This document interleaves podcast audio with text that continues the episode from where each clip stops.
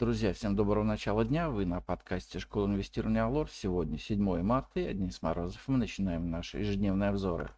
Итак, сегодня у нас в фокусе дня по экономикам. В 18.00 из США объем товарных запасов на оптовых складах за январь.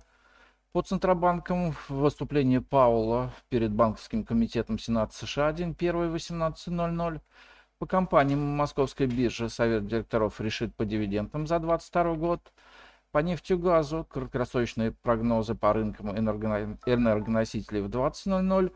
Запасы нефти из США в 0.30 и проходит второй день энергетического форума ЦРВИК.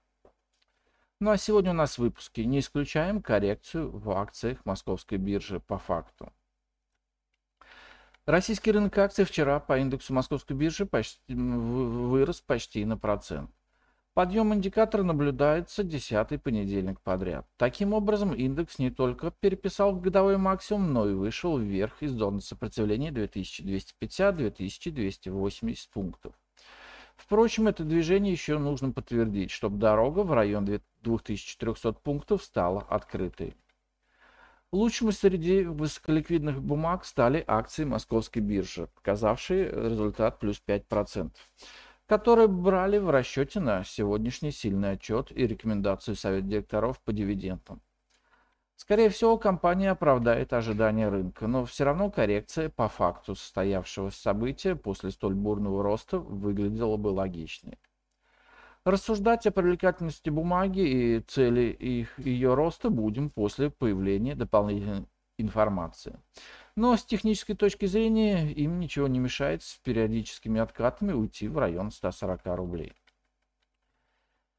Примерно на 2% выросли Лукойл и Роснефть, отыграющие ход, уход нефти выше 85 долларов за баррель и ожидание снижения спреда между российской нефтью и талонным сортом.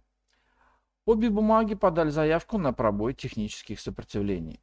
Сегодня с утра нефть подрастает и стоит уже 86,5 долларов, поэтому нефтянка вполне может продолжить подъем.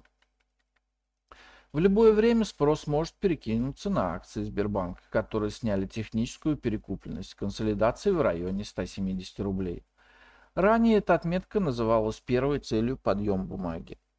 Драйвером же дальнейшего восхождения Сбербанка может выступить ожидание традиционно сильной отчетности за февраль. Если бумага удержит уровень 170 рублей, то следующей технической целью роста станет район 200 рублей. Лидером же вчерашнего роста стали акции Совкомфлот, подорожавшие почти на 7% на новость, что власти продлят программу госсубсидий на закупку флота для, для внешнеторговых перевозок. Завтра в России выходной, во второй половине дня не исключена фиксация прибыли по многим бумагам на традиционном перед нерабочими днями росте геополитических страхов. По доллару и рублю. Рубль укрепился к доллару вчера на четверть процента. Сегодня с утра слабый рост рубля продолжается. Похоже, что пара доллар-рубль ищет равновесный уровень около отметки 75. Пока нет причин для сильного движения рубля. Ну а на сегодня это все. Спасибо, что слушали нас. Всем хорошего дня, хороших инвестиций и наших девушек с наступающим праздником. До встречи на нашем подкасте послезавтра. Пока. Представленная в этом обзоре аналитика не является инвестиционной рекомендацией. Не следует полагаться исключительно содержание обзора в ущерб проведению независимого анализа. Алор Брокер несет ответственность за использование данной информации. Брокерские услуги предоставляются ООО «Аур Плюс» на основании лицензии 077 04 827 103 выданной ФСФР России.